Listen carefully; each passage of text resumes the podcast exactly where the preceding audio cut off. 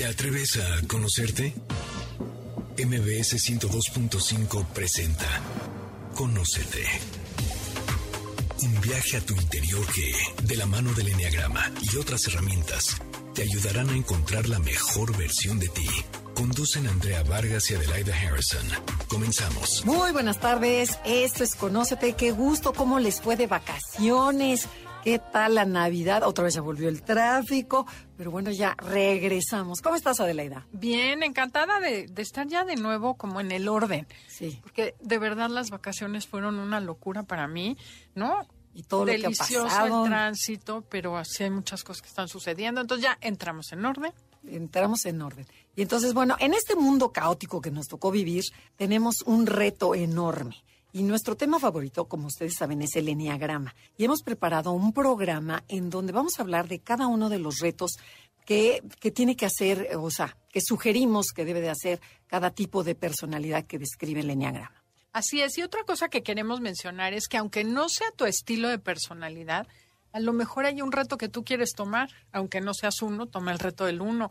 Quieres ser más ordenado, quieres ser más amable, quieres ser más asertivo. Entonces, son ideas y retos que les queremos proponer.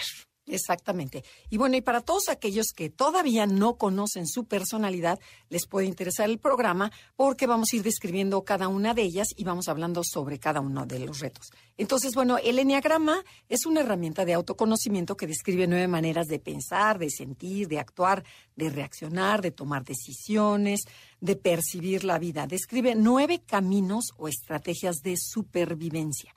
O sea, cada quien escogió su estrategia y todas son válidas. Ninguna es mejor o peor que otra. Así es. Y de niños lo que sucedió es que nuestra espontaneidad y nuestra honestidad no eran bien recibidas por cualquier motivo.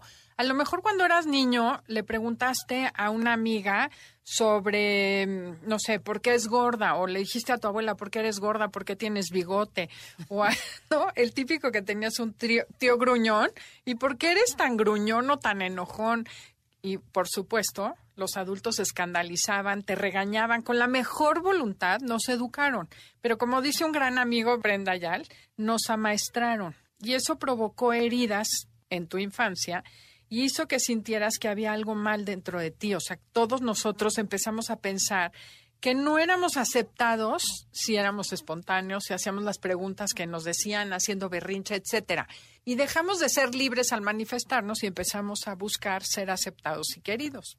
Así es como se desarrolló tu ego. Y a ver, cu cu cuéntanos, ¿cuál es el origen de la personalidad? Porque vamos a hablar de las nueve personalidades, pero como tocamos en diciembre lo de las piñatas, el tema de las piñatas, que la, la piñata mexicana de picos representaba, cada, cada pico representaba un pecado, vamos a hablar sobre el origen de la palabra la personalidad y luego un poquito de, sobre el, pe el pecado. Sí, la verdad es que es un tema que a mí me ha interesado mucho porque había mucha confusión en mi familia, cuando empecé el enneagrama, ya es una secta, es esotérico, es religión, y no tiene nada que ver, pero dije, nadie me lo explica, entonces me voy a meter a investigar. La palabra, primero, personalidad, viene de personare. En el teatro griego, como no había micrófonos, los actores usaban una máscara para que sonara más la voz y la gente, los espectadores, pudieran escucharlo. Entonces, la personalidad es esa máscara que te sirve para proteger la esencia pero muchas veces nos identificamos tanto con esa máscara, esa estrategia, que justamente lo usamos para ser vistos, para que nos quieran, para que nos acepten. Pero se nos olvida que nuestra personalidad solo es una máscara, solo es una estrategia, y el enneagrama te ayuda a encontrar cuál es esa estrategia que usas tu piloto automático, o tu ego, o tu personalidad, para que no te identifiques tanto con esa estrategia y cambies y aprendas a desarrollar la mejor parte de ti. Exactamente. Entonces, bueno, la personalidad, bueno, estamos conformados por personalidad y por esencia, cada uno de nosotros. Y se nos olvidó la parte más importante que es nuestra esencia. De acuerdo al enneagrama, la esencia es esa parte espiritual, ese algo que va más allá de lo que vemos o tocamos, y es esa parte de divinidad que tenemos los seres humanos, esa como partecita de Dios o de la fuente que compartimos independientemente de la religión que practiquemos. O sea, no importa qué religión sea, sino es esa parte bonita que todos tenemos y que a veces lo ocultamos y que nos quedamos en la personalidad y esa es la que presentamos al mundo. Entonces lo que te dice el enneagrama es quítate esa personalidad, quítale las capas, para que quítate la máscara que habló Adelaida, ¿para qué? Para que toques la esencia. Y hay veces que la personalidad no sirve pero hay veces que la esencia es la que nos conecta con el otro ser humano. Exacto, como todo en el enagrama es encontrar el equilibrio y el balance entre personalidad y esencia, que tu personalidad no encasille o no esconda tu esencia, pero tampoco que tu esencia se muestre a cualquier persona que pase en la esquina. Exactamente. En el templo de Apolo, en Grecia, como todos ustedes saben, existía una inscripción que decía eh, en la entrada, conócete a ti mismo, que desde el enneagrama significa dos cosas. Conoce las aptitudes y regalos con los cuales fuiste dotado y sácale al máximo provecho. Y las limitaciones o tu sombra esa parte oscura que nos cuesta reconocer en nosotros mismos y que si trabajamos en ella nos convierte en personas más plenas, funcionales y equilibradas, que es lo que realmente el mundo necesita y de verdad ese es el objetivo de este programa. Queremos que todo el mundo ponga su granito de arena en ser mejores. Así es, entre todos haremos un mundo más justo, más padre y más pacífico. Y bueno, justamente cada personalidad en el enneagrama está asociada con una pasión, una sombra o un pecado capital de acuerdo a la Iglesia Católica o pecado mortal. Entonces también queremos platicar un poquito de estos dos términos porque generan un horror y mucho miedo que al final del día no es privativo de la religión católica. O sea, el concepto es del siglo III y viene de hace muchos años. Y que la Iglesia Católica lo adoptó. Lo adoptó, pero además lo transformamos. Hoy en día nos llegó un concepto totalmente erróneo que no es lo que significa el pecado de cada personalidad. Entonces, bueno, lo primero que les quiero decir es que pecado en griego sería jamartía y tiene sus orígenes en el término errar el tiro o no dar en el blanco. Y literal, en cestería, cuando tiras al blanco, la distancia que hay entre el centro de la diana y donde cayó tu dardo es el pecado, es la distancia que te separa de ti, que hace que no llegaste. Entonces, no es algo que ya te moriste. Sí, ni tan negativo, ¿no? Exacto. Y lo de pecado mortal o el pecado capital, el mortal es porque te mata, sí te mata, porque te olvidas quién eres, se te olvida tu esencia y vas viviendo en piloto automático. El término capital, que me gusta más, pecado capital es como la cabeza de lo que capitas es cabeza. Entonces, no es que sea algo así, te vas a morir y ya lo, ni es algo que cometes y se va. Es una actitud que hace que te olvide de quién eres y es la cabeza de todos tus demás problemas en la vida. Por eso el enneagrama transforma, porque una vez que entiendes cuál es ese olvido de ti, y qué es la cabeza de tus problemas, lo transformas, lo entiendes y entonces se acabaron. De verdad, dejas de pecar, o sea, dejas de cometer errores porque dejas de pensar de manera incorrecta, tu fijación mental se transforma en una idea sana, tienes una visión más amplia del mundo y todo es porque encontraste cuál es esa pasión que te genera que te bloquees, que te limites, que estés en piloto automático, que te enojes, que reacciones. Pues bueno, ese es el concepto que queríamos el día de hoy traer. Y fíjate, y lo interesante de todo este rollo que te acabas de echar. Qué horror, perdón. No, no, no, no, pero sí es muy, me encanta. Pero es que sí es muy interesante, es que cada uno de los seres vivos tenemos un pecado, o sea, o una energía negativa que es inconsciente, que dirige todas nuestras acciones. Entonces, lo que te dice el Enneagrama es, descubre cuál es esta energía negativa para que la transformes. Entonces, de esto se va a tratar el programa para ver, bueno, primero, ¿cómo soy? O sea, para la gente que no conoce el Enneagrama, y cuál es ese punto ciego que yo tengo que sería mi reto transformar, o sea, convertirlo en su opuesto. Y antes de entrar en materia, me gustaría aclarar algo. Eso que tú no ves, los demás lo padecen todos los días. No te asuste descubrir algo, una sombra en ti, porque el único que no la ve es el dueño de la sombra. Exacto, pero todos ya la, la padecen, claro. ok. Entonces, bueno, ¿qué les parece que toquemos todo el enneagrama? El, enneagrama habla de nueve tipos de personalidad y nos vamos a ir porque siempre empezamos desde el, uno y al nueve siempre le toca muy poquito por las presas que siempre nos agarran. Entonces, vamos a empezar con la personalidad nueve y nos vamos a ir de atrás para adelante. ¿Te parece? Bueno, por supuesto que me encanta. Ok. Entonces, en principio. Vamos con la personalidad de Adelaida, que es la personalidad 9, conocida como el mediador o armonizador. Y recuerden que son esas personas conciliadoras, nobles, optimistas, muy sencillas, súper queridas, son tranquilas, se adaptan a todo, te dicen que sí a todo, unifican a la familia, incluyen a todo el mundo y lo que más evitan son los conflictos minimizan los problemas e ignoran lo que no quieren ver, todo lo dejan para mañana, son creativos, les encanta la comodidad y la rutina, pero de verdad son personas muy lindas. Entonces, ¿cuál, según tú, Adelaida, es esa energía que ustedes no ven a simple vista y que nosotros sí vemos? O sea, que le llamaríamos pasión, pecado o, energía negativa. Bueno, eh, tengo que contar la anécdota de mi primera clase de enneagrama. Es esa energía o pasión es la pereza en el caso de los nueve. Y me encanta porque justo cuando tomé la primera clase de enneagrama hace 15 años, le digo a Andrea, qué chistoso, yo creo que soy nueve, pero ni estoy enojada ni soy perezosa. Y nada más se rió y me dijo, ok. Y claro, ya después te das cuenta, es eso que no ves y te das cuenta que todo lo mueve la pereza de, ay, para qué, le voy a decir que no me enoje, ay, ya para qué. Sí, que me va a pelar, para qué, qué flojera. Exacto, ¿para qué lo digo si no es importante? Como nueves hablamos muy poquito y muy rápido, porque ¿para qué lo digo si no tengo nada importante que decir? Entonces, la pereza es esa apatía, esa flojera interior que hace que me olvide de mí mismo y me ponga en segundo plano. Es como una falta de energía interna porque me da pereza la creencia de que lo que yo hago no es importante. Entonces, ¿para qué me pregunto qué quiero en la vida, cuál es mi sueño, qué me enoja, si nadie me va a hacer caso? Y eso viene de ese niñito que no le dieron de comer cuando necesitaba, que cuando pedía algo no le hacían caso. Y entonces, ¿qué hago? Me voy acomodando, no quiero problemas, me voy desconectando de mi alma y mi cuerpo va por un lado, mi cabeza por otro y mi corazón por otro, desarrollo un pensamiento mágico en donde todos vivimos felices para siempre, pero eso solo sucedió en mi cabeza. Y como hoy le tocan los spots al 9, nos vamos a ir a un corte comercial y regresando les vamos a contar cuál es el reto para esta personalidad tranquila y adaptable. Esto es Conócete y bueno, si quieren compartir el podcast, escucharlo, lo pueden bajar en cualquier plataforma digital, Himalaya, Spotify, iHeartRadio o en, la o en la página de MBS Radio. Ya regresamos, esto es Conócete y nosotras somos Adelaida Harrison y Andrea Vargas y estamos hablando sobre los retos de cada una de las nueve personalidades que describe el Enneagrama. Hablamos ahorita sobre la personalidad nueve, que se le conoce como el mediador, que son esas personas tranquilas, encantadoras, buena escucha, o sea, todo fluye, todos te dicen que sí, son lo máximo. Entonces, bueno, pero, y, y dijo Adelaida, bueno, que su problemita se llama pereza. Y tiene un reto esta personalidad. Y el trabajo del reto va a ser eh, la acción correcta. Y dices, bueno, ¿en qué tiene que convertir esta pereza en acción correcta? Y lo importante es hacerlo en el momento, cuando te cachas. En el momento que dices, ay, no, qué flujera, no, ¿para qué? No, en ese momento, acción correcta, ¿ok?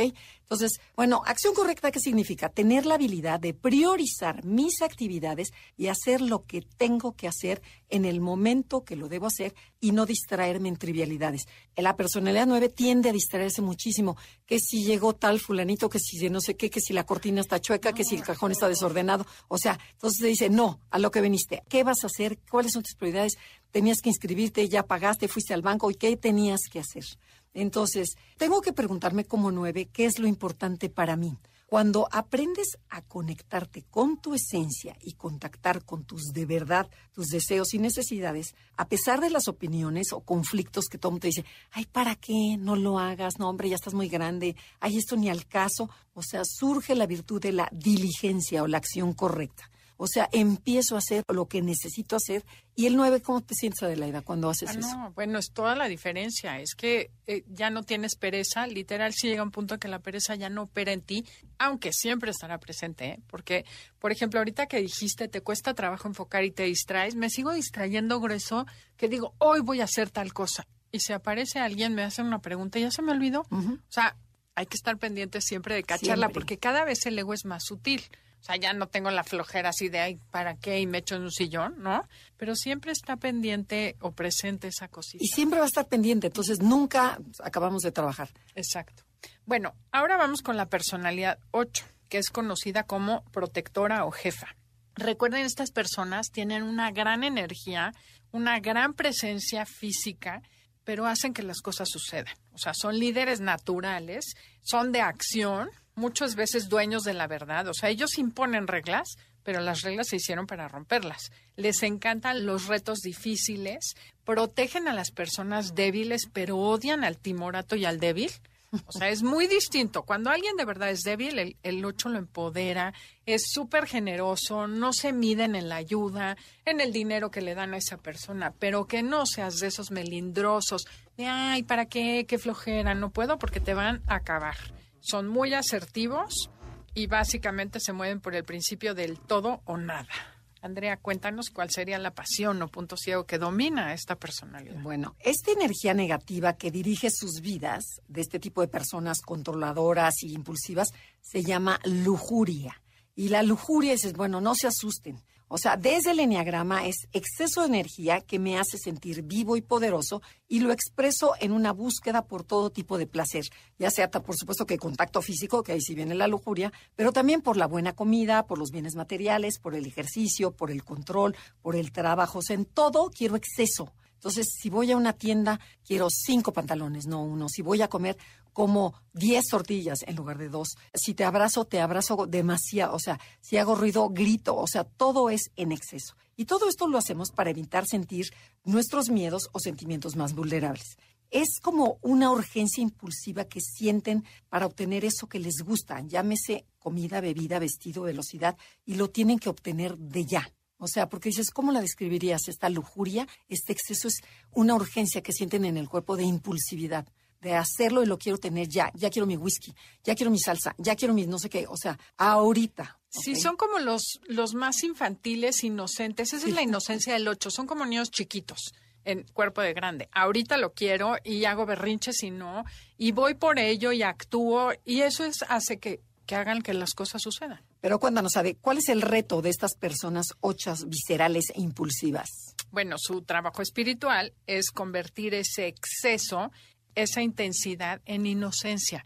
La inocencia es aceptar tu propia vulnerabilidad, aceptarte inocente, o sea, saber que no eres tan maldito como piensas, porque aunque hagas mil cosas, en el fondo eres un corazón con dos patas. Entonces, pues ni modo, asúmete inocente, asúmete bueno, asúmete generoso, y eso va a hacer que contactes tu verdadera fuerza, porque así, al aceptar la vulnerabilidad, los miedos y las debilidades, te quitas esa armadura fuerte, bajas tus defensas y entonces puedes impregnar a los demás con esa fuerza del niño interior que tienes, que tiene una capacidad enorme de amar, de ternura, de compasión. Y es cuando eres fuerte y empoderas a los demás. O sea, tu fuerza está en el corazón, no en tus pulmones. Y fíjate, y es entrar sin expectativas. O sea, es entrar a un lugar, entrar a, a una reunión, a una junta de trabajo, sin el yo soy el fuerte, yo mando, sino entrar y a ver, dejarme impregnar por todo. Claro, y dejar de pensar que te van a ver la cara. Exacto. Porque el 8 se va defendiendo toda la vida y cree que todo mundo es su contrincante y no,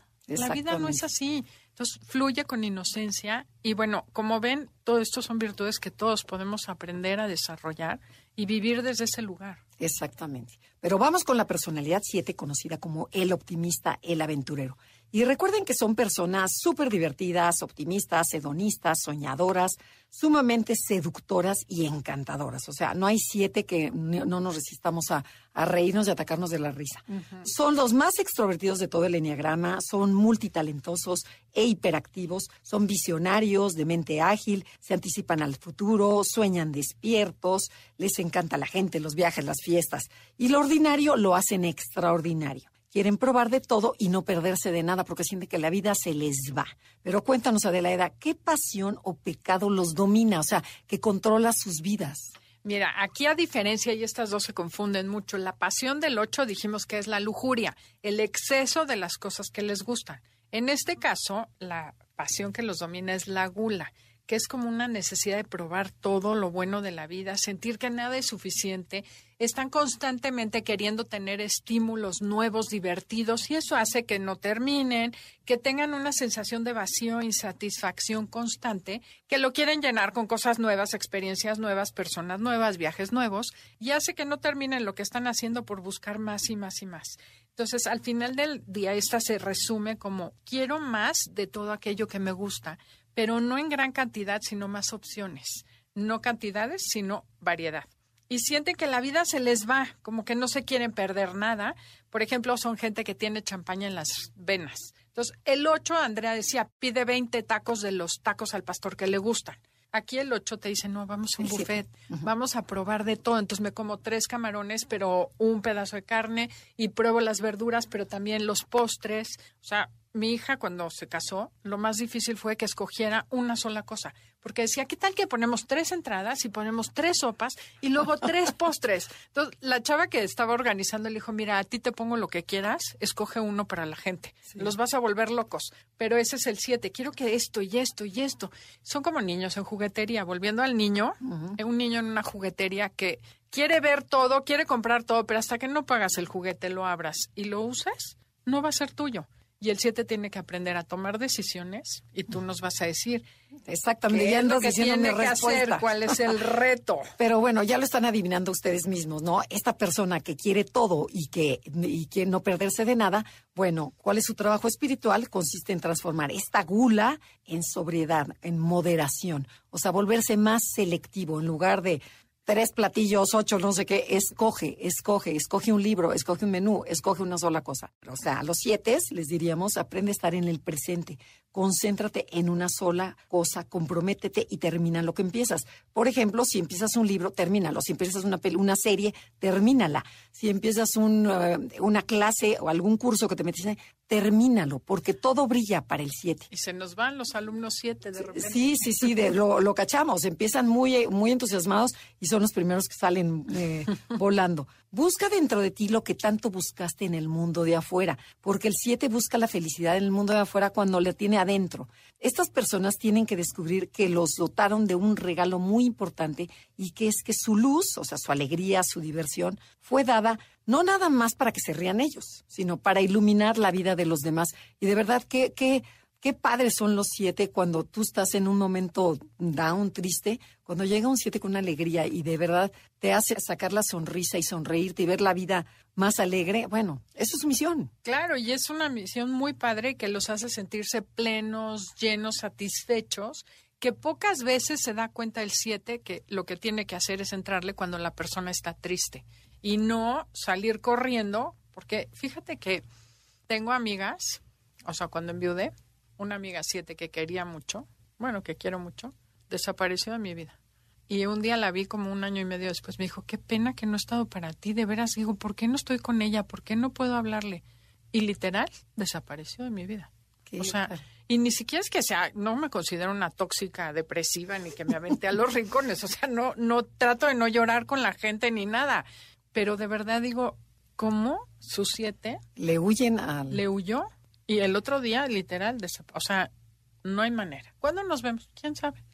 Ya la dejé ir con muchas bendiciones, supongo, y quiero pensar que es eso y no que pasó algo más.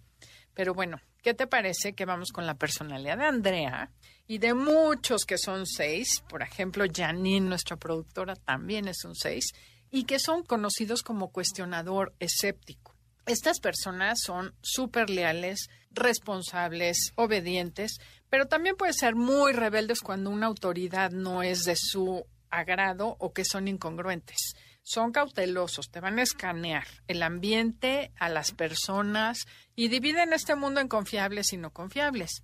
Pero son trabajadores y tenaces. Son personas que si te prometen algo, estarán al pie del cañón. Por ejemplo, mi amiga Andrea, jamás desaparecería de esa manera. O sea, es todo lo contrario. El 7 se muere en la raya, aunque no le guste, no va a salir corriendo. Si te prometió algo, lo va a cumplir a rajatabla. Siempre están atentos a lo que pueda salir mal. Se cuestionan todo. Evidentemente no se la creen a la primera y no se dejan llevar por la imagen, el discurso, por los choros. Es más, quieres hacer dudar un 7, échale un, digo un 6, échale el choro del 7 y va a decir, mmm, ¿qué hay aquí? Siempre se imaginan lo peor y tienen una imaginación muy poderosa. Pero bueno, Andrea, cuéntanos cuál es su pasión o punto ciego. Nadie mejor que tú para hablar desde la experiencia. ok, bueno, tenemos dos minutos, o sea que rapidísimo te voy a contar. Se llama nuestro punto ciego que no nos damos cuenta. Se llama miedo, ansiedad. Por supuesto que ves que sí, pero a veces estás muy ajeno a, esta pasión, a esta energía negativa. Y es un sentimiento de angustia, de profunda preocupación y a veces hasta de pánico de que pueda ocurrir lo peor, ¿no? La pandemia, el temblor, el no sé qué, o sea, y también una sensación que yo ahí es donde más me, me relaciono, no tanto en, en lo peor que pueda pasar, sino una sensación de desconfianza hacia los demás y la duda interna, que ahí es donde la subrayo, de no poder superar los retos que se te van presentando en la vida. Es que no sé si voy a poder darle la conferencia a tantas personas, no sé si voy a poder hacer tal cosa. Y dices, todo es en la mente, pero es un miedo que tú crees que no lo tienes y sí lo tienes. Claro, y lo disfrazan de flojera. De, ay, qué flojera, ¿para qué no? O sea, como o, de flojera o de que tengo mucha actividad y no tengo tiempo o de, o sea, te buscas la justificación rápida para no enfrentarlo, ¿ok? Entonces, pero cuéntanos, Adelaida, ¿cuál sería el trabajo espiritual de estas personas ansiosas y miedosas? ¿Qué, qué debemos hacer? Me encantaría decírtelo, Andrea, pero ¿qué crees? Nos tenemos que ir a un corte comercial. Te voy a dejar con la ansiedad y después del corte les platico qué es lo que deben hacer para acabar con esta ansiedad de una vez por todas. Sí, además yo creo que porque hay muchísimos seis en el mundo, entonces yo creo que vas a dejar a muchos ansiosos de esta respuesta. Eso es lo que quiero. Conéctense, no se muevan y quédense aquí para conocerse. Esto es Conócete y el tema del día de hoy, los retos de las nueve personalidades y comuníquense con nosotros. Estamos empezando año, empezando cursos. Tenemos una clase gratis todavía abierta el próximo jueves a las 9 de la mañana para iniciar un módulo nuevo de Enneagrama. Pero bueno, lo vamos a postear. Estén pendientes, acompáñenos. Andrea y yo vamos a estar encantados de verlos. Y también tenemos un curso que va a empezar el 28 de enero que se llama Intégrate Mujer es un taller de diseño de vida, cambio de creencias, acompañamiento. Son mujeres acompañando a otras mujeres a diseñar su vida, la vida personal, familiar, profesional y social que siempre quisiste. Así es que escríbenos, búscanos y no te lo pierdes. Ya regresamos. Esto es Conócete y nosotras somos Adelaida Harrison y Andrea Vargas y estamos hablando sobre los retos de cada una de las nueve personalidades que describe el Enneagrama. Si entraron un poquito tarde, el Enneagrama es una herramienta de autoconocimiento que describe nueve maneras de ser, de pensar, de sentir, de percibir la vida. Entonces, bueno, estamos viendo cuál es el reto de cada una y nos quedamos, Adelaida nos dejó en suspenso sobre la personalidad 6 que se le conoce como el cuestionador y su problema se llama miedo, se llama ansiedad. ¿Y qué tenemos que hacer, Adi? Cuéntanos. Bueno, estas personas ansiosas deben transformar su miedo en valor. Hablando un poquito de lo que dijimos al principio del programa, que tiene que ver con los pecados capitales, bueno, para las personas que son religiosas, el miedo se transforma en fe, en confianza, en valor. Ese valor y creencia de que sí se puede. Entonces, lo primero que tienes que hacer es hacerte consciente de que tienes miedo y luego ya lo relajas. Con todo y miedo, atreverte a ir hacia adelante y acordarte que el miedo desaparece cuando empiezas a moverte, cuando empiezas a actuar. ¡Ay, qué miedo! No voy a poder dar el programa, no voy a poder hacer esto. Pues aviéntate. Y ya que empiezas, te sales del modo miedo y empiezas con la acción. Entonces, cualquier cosa, si te mueves, el miedo desaparece. Entonces, la tarea consiste en aprender a confiar también en tu propia autoridad interna el 6 tiene lo que se conoce como la inteligencia operativa. Siempre saben lo que se puede hacer, cómo se tiene que hacer y además ya saben todo lo peor que puede suceder, lo tienen previsto, entonces no va a pasar nada peor. Si eres un 6 agresivo y evita ser impulsivo, filtra tus ideas y exprésalas de manera suave e inteligente. Y si eres un 6 cálido o miedoso, aprende a centrarte, a no salir corriendo, no huyas y tampoco imagines lo peor que pueda suceder porque tiendes a sobre reaccionar. Exactamente. Cada vez que, que imaginen lo peor que pueda pasar, corten ese pensamiento y cámelo. Ahora sí que cámelo a tres cosas positivas. Y cuéntanos tu mantra. ¿Cuál es mi Lo que repites, la frase que repites. Ah, si puedo es fácil y lo voy a lograr. Ah, ya ni me acuerdo. Okay. No, pero sí, qué bueno que me lo regalan. Sí, sí, sí, claro, es confiar en nosotros mismos. Ok, vamos con la personalidad 5 del Enneagrama, que es una personalidad mental conocida como los observadores o los investigadores. Y recordemos que estas personas son muy reservadas, calladas, solitarias, reflexivas y sumamente independientes. Son analíticas, de mente muy clara y este, su mente, por supuesto que es su, su mejor amigo Están muy alertas a todo. Tú juras que ya perdiste al 5, que ya se fue, pero no, está observando a todos los de la familia.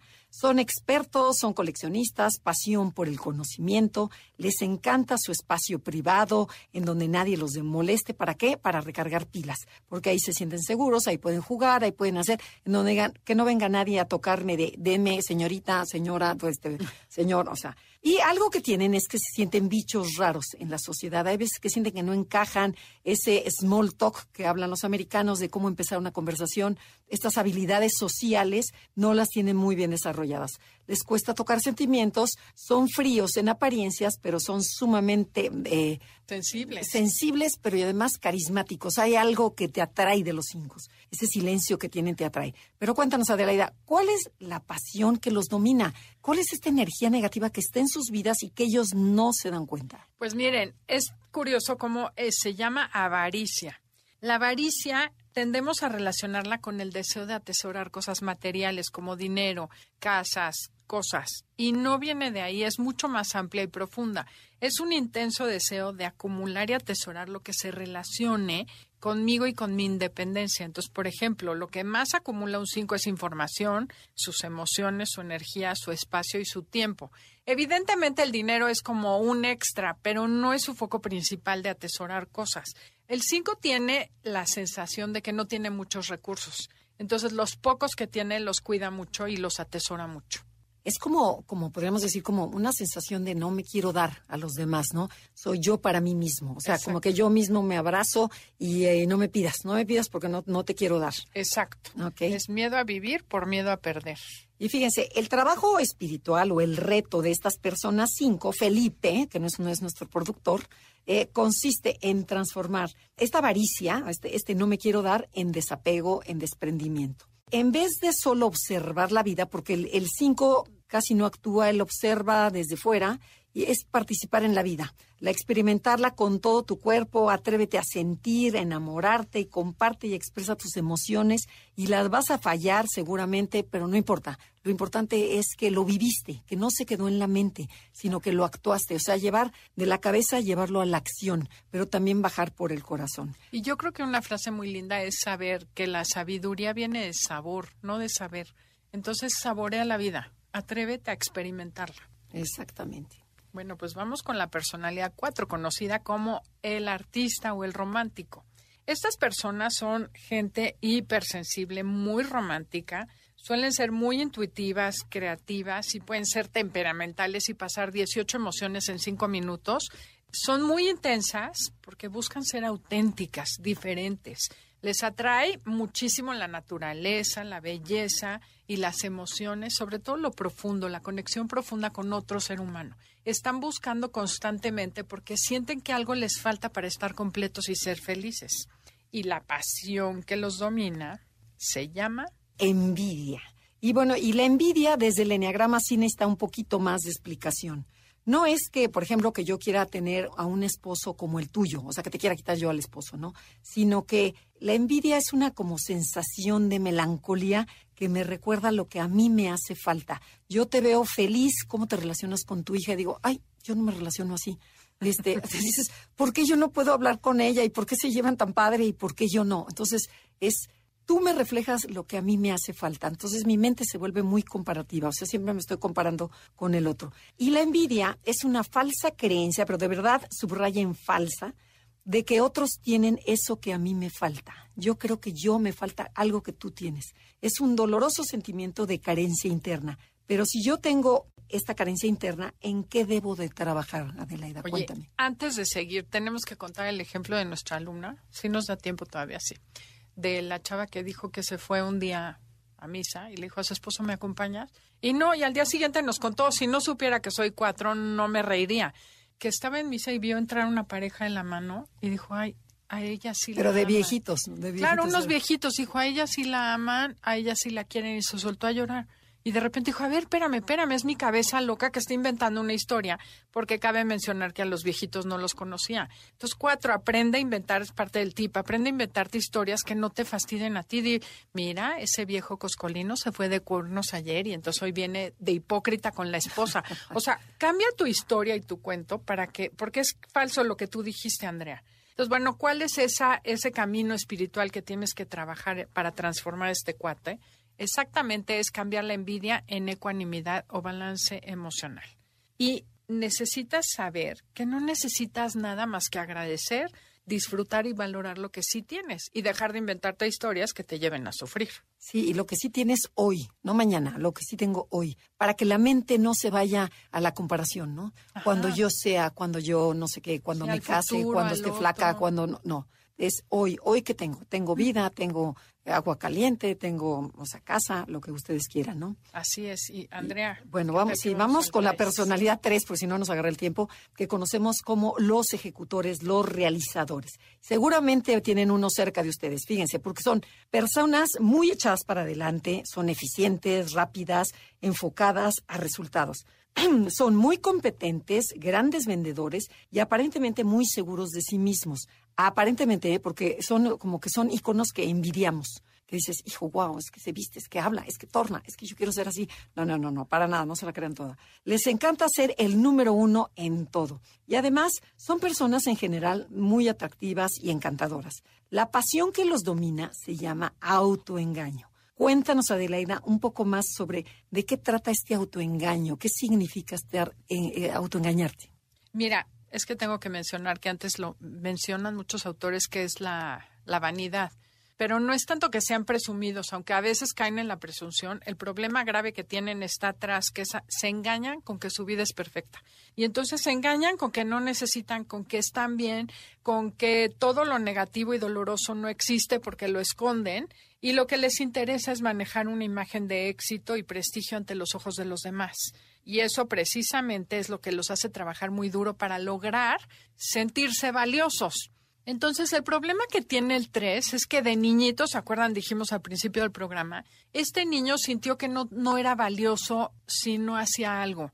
Y lo fomentaron de alguna manera sus papás y su entorno, aplaudiendo sus logros, sus éxitos. Por ejemplo, metía gol en el partido en la escuela, ¡Yes! Ese es mi hijo, bien. O en una ocasión nos contó una alumna que arponeaba, o sea, pescaba con arpón, a pesar de que le daba terror, porque salía y su papá le aplaudía y se sentía importante para su papá. Entonces, está bien de niño lo que hiciste para sobrevivir, pero hoy en día no necesitas hacer nada para ser valioso. Probarle nada a nadie. Exacto, no, pruebes nada a nadie más que a ti. El único o la única que necesita aplaudirse eres tú a ti misma. Entonces, vuelve a reconectar con tu esencia, pero tenemos que ir a un corte comercial. Y regresando del corte, no se muevan. Andrea nos va a decir ¿Cuál es el trabajo espiritual que tiene que hacer la personalidad 3? Esto es Conócete y recuerden, comuníquense con nosotros info arroba por si tienen dudas, porque quieren hacer comentarios o para que sepan de nuestros nuevos cursos y talleres que inician este mes. Ya estamos de regreso, somos Adelaida y Andrea y estamos transmitiendo desde MBC Radio Ciudad de México. Si les gusta el programa, pueden bajar el podcast en donde está en la gran mayoría de las plataformas digitales. Bueno, nos quedamos con la personalidad 3. Estamos hablando sobre los retos de las nueve personalidades del Enneagrama y nos quedamos con el reto de la personalidad 3, que son los exitosos ejecutores que siempre están deprisa. Son esas personas que envidiamos porque se ven como que perfectas. O sea, que dices, no, ¿cómo le hacen? ¿Cómo le hacen para tener a la hija perfecta, a la familia perfecta, el coche son perfecto? Guapos, elegantes, flacos, ejercicio. ¿A qué horas dices? ¿A qué horas hizo los moñitos a, las, a las siete hijas? O sea, dices, ¿cómo salió así? Que dices, qué barro. Tú con uno y apenas, ¿no? Estamos corriendo. Pero bueno, entonces el reto o trabajo espiritual consiste en transformar este autoengaño en que mi vida es maravillosa y perfecta en autenticidad. Consiste en aprender a contactar con tu ser, con tu propia verdad, con lo que realmente sientes y eres, y aprende a separarlo de tu imagen. Y evita así vivir una vida fraudulenta. Esto lo decía Claudio Naranjo. Y decía, suena fuerte, ¿no? Pero, pero dice, separa la imagen de lo que realmente eres y pregúntate, ¿qué quiero? ¿Qué, ¿Qué, quiere mi ser? No qué quieren los demás, qué quieren, cómo me quieren ver, sino es qué es lo que yo quiero. Déjate de engañar. Porque algo bien duro es que el fraude lo cometes contigo. Sí. No contra los demás. Sí, bueno, acabas contra los demás. Sí, pero. Por ejemplo, pero lo más este Armstrong, el, el, de, el de las bicicletas. Lee Armstrong. Ajá. Este cuate, Lance o sea, Lance Armstrong, este, acabó engañándose así, pero también engañó al mundo entero, ¿no? O sea, entonces, date cuenta que siendo auténtico es cuando eres más valorado, más querido, porque en- a nosotros, a los, a los terrestres, nos gusta ver gente que tiene defectos y que tiene cualidades y que a veces siente bien y que a veces no está tan guapo y que entonces con esa, esa te, te invita a que te aproximes a esta persona. De otra manera, sí te admiramos, pero no, no llegamos contigo, o sea, no llegamos contigo tres. Y yo creo que el 3, su verdadero valor es cuando se conecta y te ayuda a ti a ser mejor. Cuando Claro. se vuelve el líder que dice, sí se puede, mira, yo ya lo hice. Pero para que alguien sepa que se puede hacer por tu camino, tienes que decirme en qué fracasaste y cómo le hiciste para salir. Sí. Porque si a la primera me salió perfecto, dices, no, pues yo ya no califico contigo. No, y se vuelven como guías de los demás, ¿no? Pero como dice Adelaida, este empuje que tiene el 3, que cuando es auténtico, bueno, viene siendo lo máximo, porque está hablando, viene desde una verdad, no de una hipocresía, ¿no? Y eso es padrísimo. Tengo un alumno que pensaba que era ocho y se dio cuenta que era tres. Y nos llevamos muy bien porque además es yucateco. Cuando di un diplomado en Yucatán, entonces me dice, ¿qué pasó mi chilanga favorita? Y le digo, ¿qué pasó mi bochito querido? Y nos hablamos mucho y realmente me habla y me escribe, me dice, cuando necesito punch, digo, ay, a ver, Adelaida, ¿qué has hecho? Cuéntame qué has hecho ahora, porque mi pereza, la verdad, ya no es la misma. Entonces me dice, ¿ahora qué proyecto traes? Y le cuento y me dice, yes, esa es mi chilanga. Me echa unas porras padrísimas de Que tú tres. también o sea, sales inflada. tres, claro, te inflan, te empoderan, te empujan. Entonces tenemos una amistad bien padre porque me da ese punch que tiene el tres natural. Y sabes que, que todo lo ven fácil. La frase favorita es just do it. O sea, hazlo, aviéntate, no pasa nada. Y ahí está el 6 con el miedo y con otras personalidades, la, la flojera, la pereza, el miedo del 6, la apatía. este, de- este alumno la ha pasado muy mal, pero de verdad tienen esa resiliencia impresionante que de no tener un clavo y estar fatal, literal me dijo, voy a acabar el año con esto y esto y esto. Y lo logró. Además me dice, Chilanga, ¿qué crees? Sí lo logré.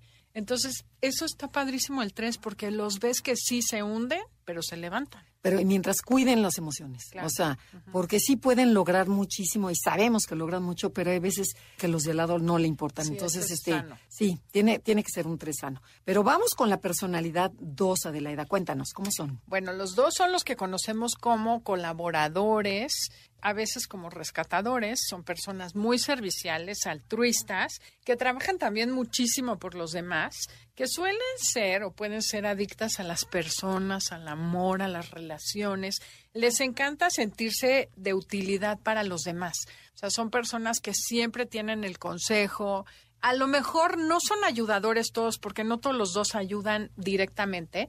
Uy, pero pídeles un doctor y siempre conocen al mejor doctor, a la mejor, el mejor chisme, la mejor peluquería, Mejor eh, cirujano plástico todo. Desde cirujano plástico, carnicero, pollero, o sea, lo que sea. o consejo emocional, ¿no? Para el novio. O sea, Exacto, y les encanta. Y bueno, yo tengo una tía que es así, de verdad te resuelven la vida porque les encanta sentirse útiles para los demás. Les gusta ser vistos como generosos, detallistas y empáticos. Y tienen una cualidad impresionante para detectar las necesidades ajenas. Que aquí sí, ojo, digo, ya Andrea nos va a decir al ratito, vamos a ver qué es lo que hay que hacer diferente. Pero son muy buenos para encontrar aquello que tú necesitas. Leen a los demás, escanean y saben qué necesitan y pueden sacrificarse por los demás, pero muchas veces de manera selectiva, esto es algo que no ven tampoco, y pueden llegar a ser manipuladores, incluso invasivos cuando están tóxicos. Pero bueno, Andrea, cuéntanos cuál es la pasión de esta personalidad. O sea, la pasión que domina a estas personas tipo 2 es el orgullo y la soberbia. Y este orgullo es este complejo de superioridad al sentirme indispensable y necesitado por los demás. Es como que me inflo, me inflo de, ah, de importancia. Y mi frase sería, ¿qué harían sin mí?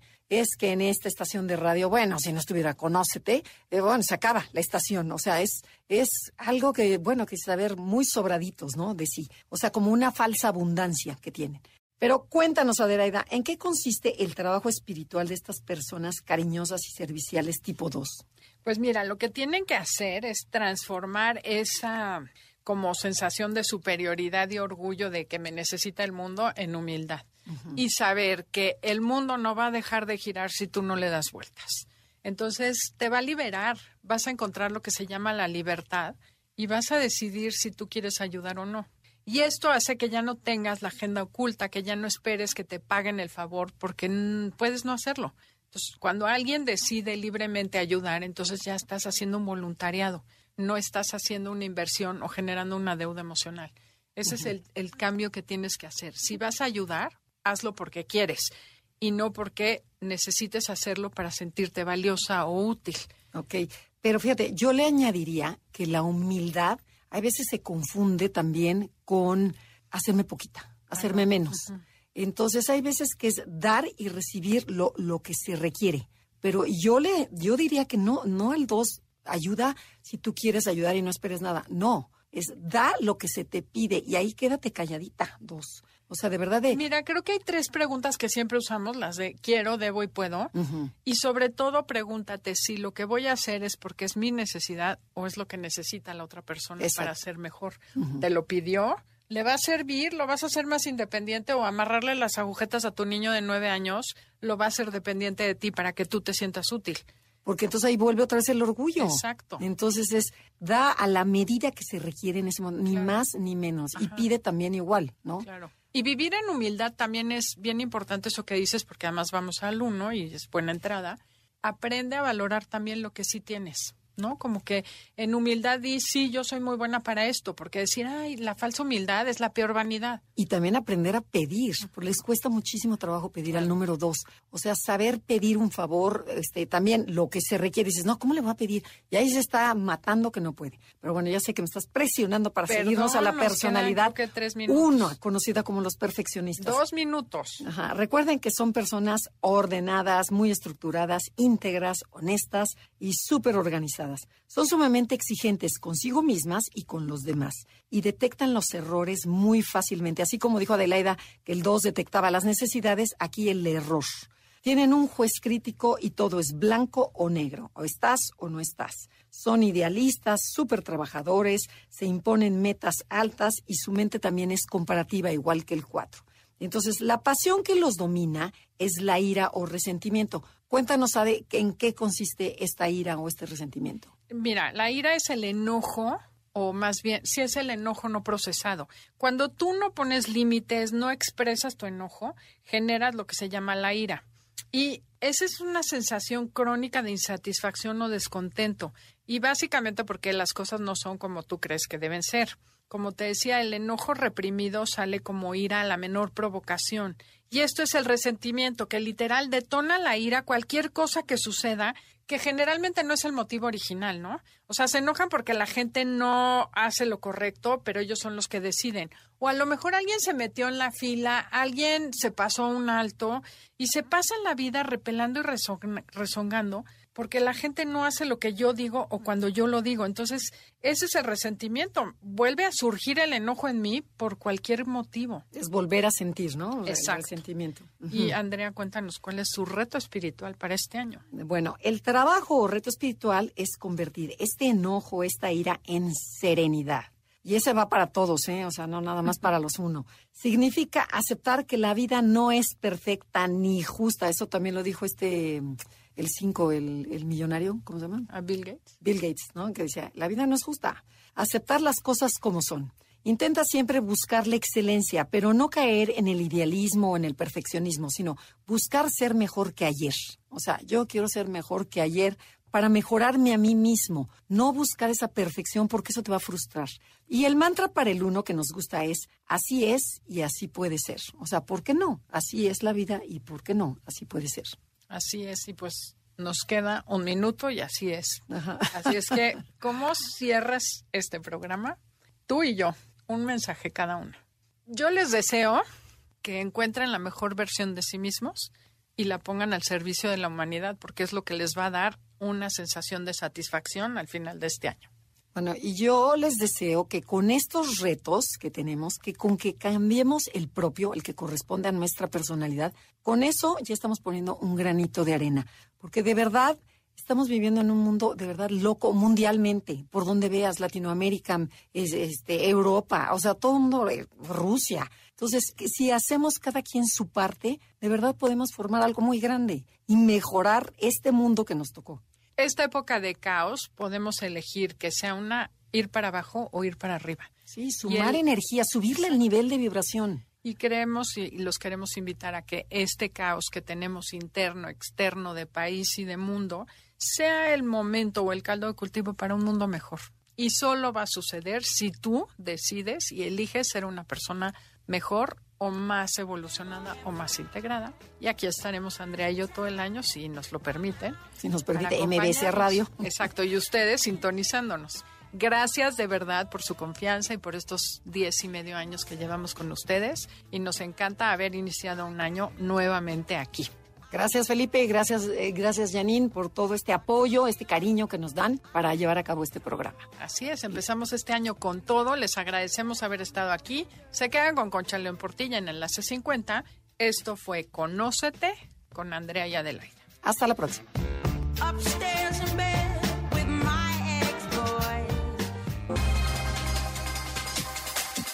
Te esperamos en la siguiente emisión para seguir en el camino del autoconocimiento. Conócete, MBS 102.5.